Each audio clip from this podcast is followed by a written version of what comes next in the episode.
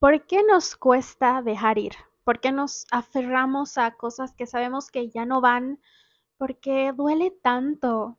¿Por qué duele tanto el sentir que perdemos o que nos abandonan o que nos rechazan o que nos duele? Muchas veces esas respuestas están en nuestra infancia, en nuestro apego, en nuestro vínculo y en cómo nos hemos relacionado con las demás personas. El día de hoy vamos a explorar el dejar ir.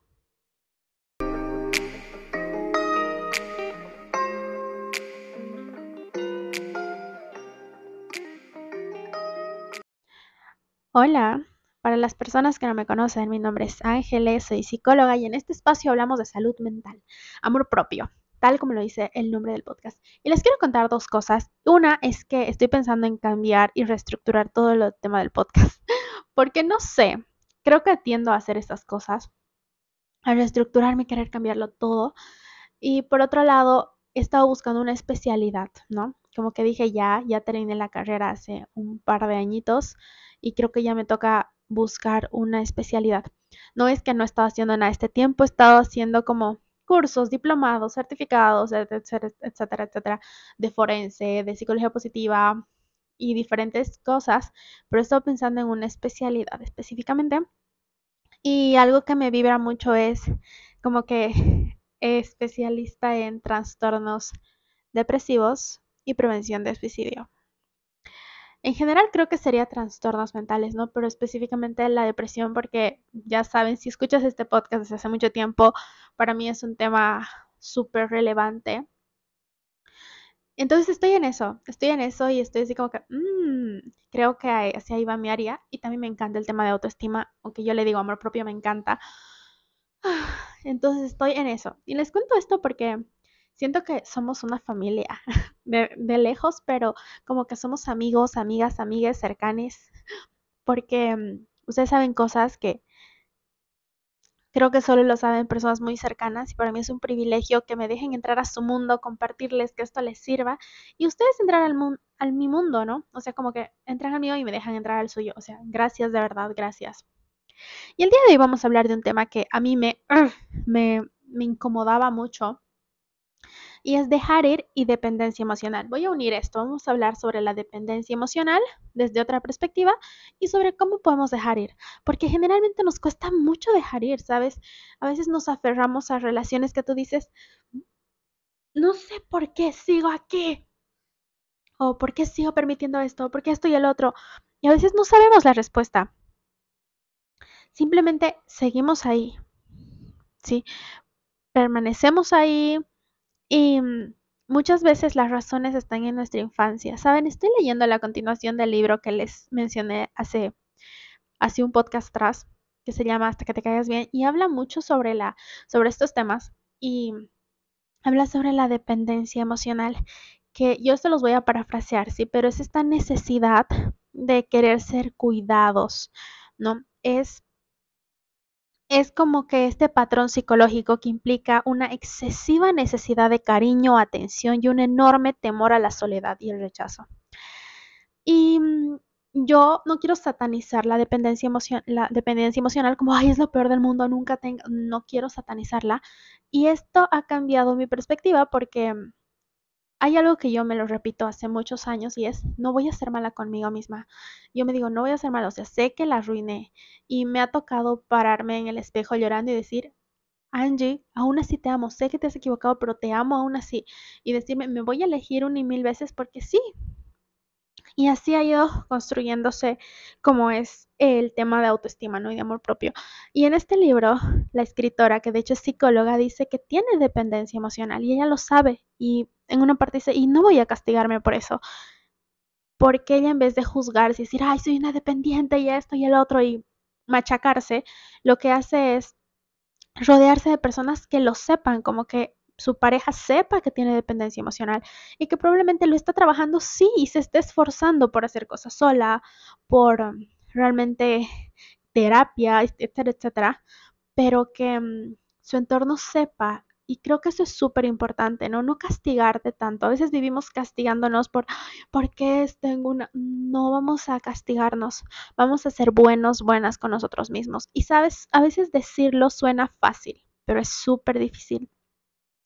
Yo llevo años de práctica en esto de no voy a ser mala conmigo, voy a ser buena conmigo misma. Y sé que la arruino, o sea, sé que hay cosas que hago y digo, Angie, la cagamos.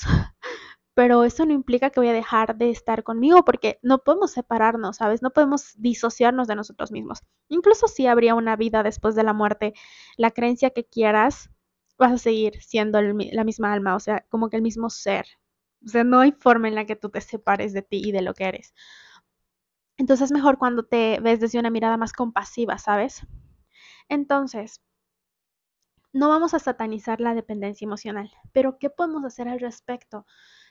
Estar con personas, con amistades, etcétera, que puedan entender esto, ¿no? Que puedan saber que tienes esto y no satanizarlo, pero que puedan hacer cosas para que estés bien. Vamos a poner el ejemplo más común que esto se detona en parejas. Por ejemplo, yo tengo apego ansioso, ¿sí? Entonces a mí me ha costado, pero es explicarle a mi pareja y decirle, hey, a mí me pone ansiosa que no quieras arreglar el problema en ese mismo momento, o sea, y él es apego evitativo, ya sé, son como cosas muy opuestas, pero cuando habría una pelea, él tiende a irse, ¿no? Como que a no responder y como que ahorita no voy a hablar porque no quiero decir nada torpe o algo así. Y yo me pongo súper ansiosa, o sea, él ya desaparece y yo me pongo súper ansiosa, él quiere su espacio, yo no quiero su espacio, eh, yo quiero invadirlo porque me pongo ansiosa. Entonces para mí ha sido convencer, conversarlo y decirle, ¿sabes qué? Es que para mí me pone muy intranquila, entonces yo voy a poner de mi parte, poner de mí para respetar tu espacio, pero tú solo dime, tranquila, vamos a arreglarlo, este no es el fin de la relación o vamos a hablarlo en un momento, pero que haya una intervención, ¿no? Entonces se trata de hablarlo, de poder decirlo. Y para hacer esto necesitas conocerte, o sea, necesitas conocerte, hacerte preguntas claves para saber, porque si estás con una persona que, o personas en general, que invalidan tus emociones, que como que ahí eres un exagerado, exagerado, etcétera, etcétera, y no pueden poner de sí para trabajar esto, solo te vas a lastimar. Y ahí es donde nos vinculamos. Sabes que no solo nos vinculamos desde desde lo bonito, ¿no? Desde la gente que nos hace bien, sino también desde el dolor, desde nuestras heridas. Y es importante que, que puedas reconocerlo. Para trabajar la dependencia debemos trabajar nuestra autoestima y nuestra vida más allá de, las de la persona dependiente que eres, ¿no? Como que, ok, tengo dependencia emocional, estas son mis necesidades, pero ¿cómo puedo yo autosaciarlas? ¿Cómo puedo conocer a esta persona que soy y que miro al espejo? Y eso que cambiamos todo el tiempo, no somos las mismas adolescentes que en algún momento fuimos, no somos las mismas, no sé, niñas, niños, niñas, cambiamos todo el tiempo, ¿no? Así que es agarrar y conocer y trabajar con eso.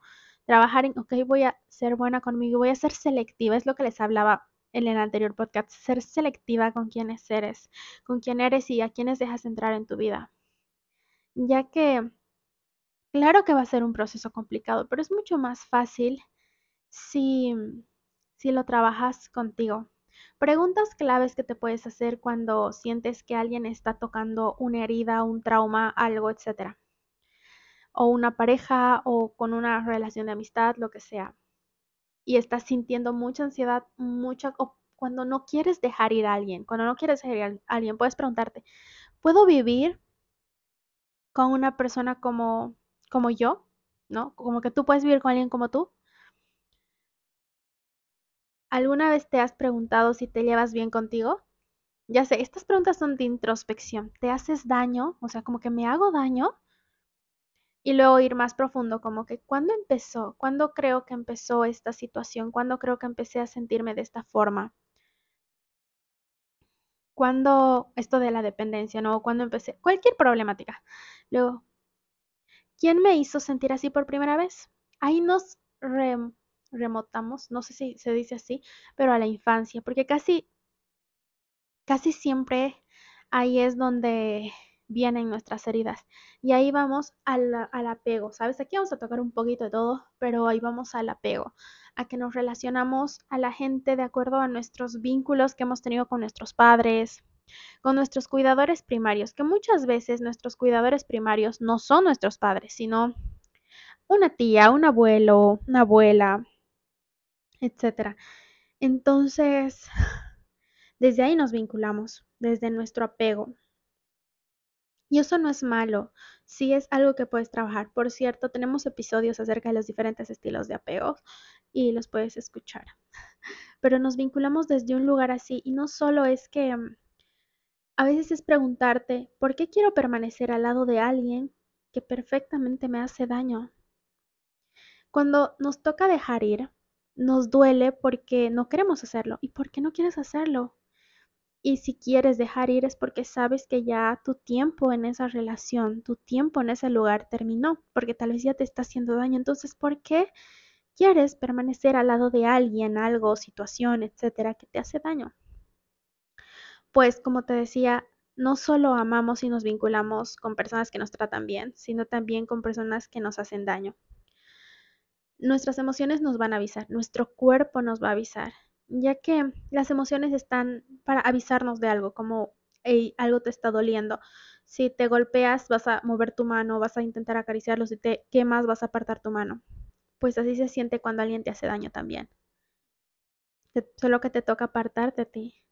Sabes, la vida muchas veces son etapas, muchas veces te vas a encontrar con diferentes cosas y esta es mi mayor invitación.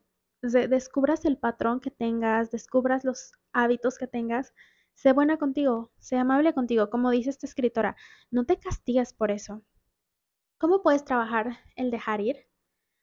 Analizando estas cosas que venían desde que eras chiquito, chiquita, chiquite, ¿sabes? Analizando tu infancia, ¿cuándo empezó? Son estas preguntas que te hacía hace un momento. ¿Cuándo empezó? ¿Cuándo fue la primera vez que me sentí así?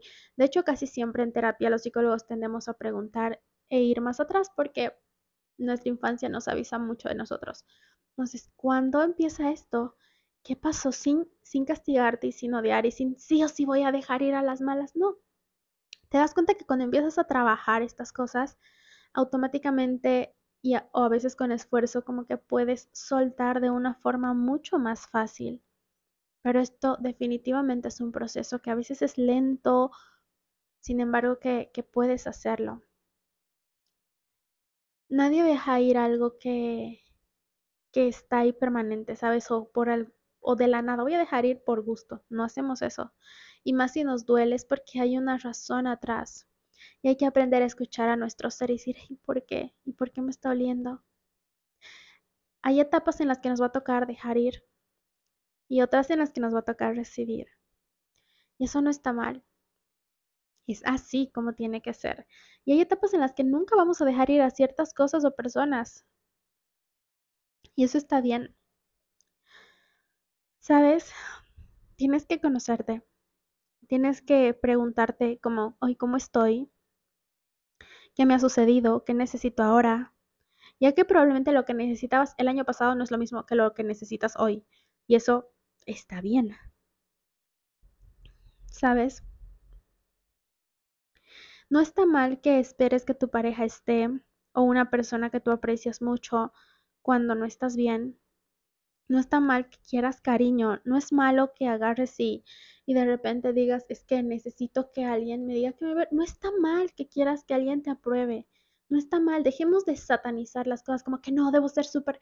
Y vivimos en una cultura que la independencia es lo mejor de la vida, ¿no? Como que soy independiente, listo, ya me vale todo, no me importa. No, somos seres humanos y seres sociales. Los seres humanos somos seres sociales. Entonces, obviamente, para nosotros es importante los vínculos, las relaciones, la aprobación. A veces los niños necesitan mucho aprobación. Entonces, es validarte, decir, ok, tengo esto, pero puedo trabajarlo. Y esto es trabajarlo de forma consciente poco a poco. Por ejemplo, descubres que te cuesta dejar ir. Ok, vas a empezar dejando ir ropa vieja que ya no usas, ¿sí? Intencionando, como que la ropa que ya no me entra voy a dejarla ir. Voy a dejar ir esta situación que no puedo tener el control, haciendo pasos chiquitos y haciéndolo como que conscientemente. Lo mismo con la dependencia, ¿no?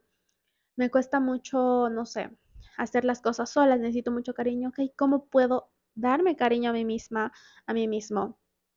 Me encanta, no sé, ir a que me hagan masajes, ok, voy a ir, me, voy a ir sola, o sea, atreverte a hacer estas cosas solo, sola, o sea, atreverte a dar estos pasos para hacerlo poco a poco.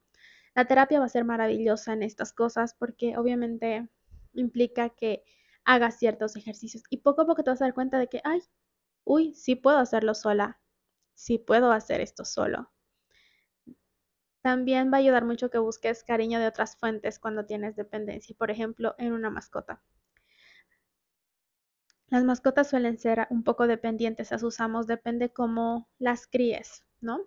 Pero vas a saber que hay alguien que igual depende mucho de ti. Y es tu mascota. Y no te va a dejar. Esa es otra opción. La idea es que tengamos una hiperdependencia, creo que era hiperdependencia, interdependencia, sí, interdependencia, hiper yo, interdependencia, ¿no? Que sepamos que sí vamos a depender de algunas cosas y que eso no es malo, pero sí lo puedes trabajar cuando tú te haces cargo de ti, desde la compasión, desde el amor. Es mucho más fácil agarrar y decir, ok, reconozco esto que tengo, no voy a ser mala conmigo, no me voy a castigar ni me voy a culpar, pero sí lo voy a trabajar. A decir, no, soy un fracaso, voy a hacerlo sí o sí, y te obligas y a la mala empiezas a hacer. No, vamos a hacerlo con suavidad, ¿sí? Vamos a hacerlo así. Y bueno, yo creo que esto es todo por el podcast de hoy. Espero te haya gustado. No sé qué tal te ha parecido. Tenía muchas ganas de compartirles esta idea sobre dejar ir y sobre la dependencia, que es un poco más amorosa, ¿saben? Es una idea menos menos así como que mala de, ay, tienes que hacerlo sí o sí, no, es más como que reconocerlo y saber tus necesidades y ser buena y bueno contigo. Si quieres que hablemos más al respecto, mándame un mensajito, por favor. O escríbeme, sí, mándame un mensajito, escríbeme, califica el podcast, compártelo si crees que le puede servir a alguien. A mí me encanta leerles, de verdad, para mí es como que, ah, qué hermoso, me encanta. Me hace sentir que, que lo que hago vale la pena. De hecho, hemos llegado a 10.000, 10.000, sí, 10.000 reproducciones y estoy así como que, wow, 10.000 personas me han escuchado y para mí es como, wow, mm, gracias, de verdad, gracias. Y supongo que vamos a hacer más. Esto lo hago con todo mi amor y espero de verdad que les sirva. Les mando un fuerte abrazo. Si tienen sugerencias, si quieren que hable de algo en específico, por favor háganmelo saber. Para mí es súper importante. Si quieren que volvamos a hablar de apego, volvemos a hablar de apego o hablamos más de dependencia. De hecho, creo que vamos a hablar sobre dependencia otra vez. Creo que esta ha sido como una pincelada. Creo que vamos a hablar a más, más a profundidad sobre nuestra infancia, etcétera, etcétera. Yo creo que sí. En fin, en todas mis redes como Psicología y Amor Propio. No sé si lo vamos a cambiar, pero bueno, les mando un fuerte abrazo. Nos escuchamos la próxima.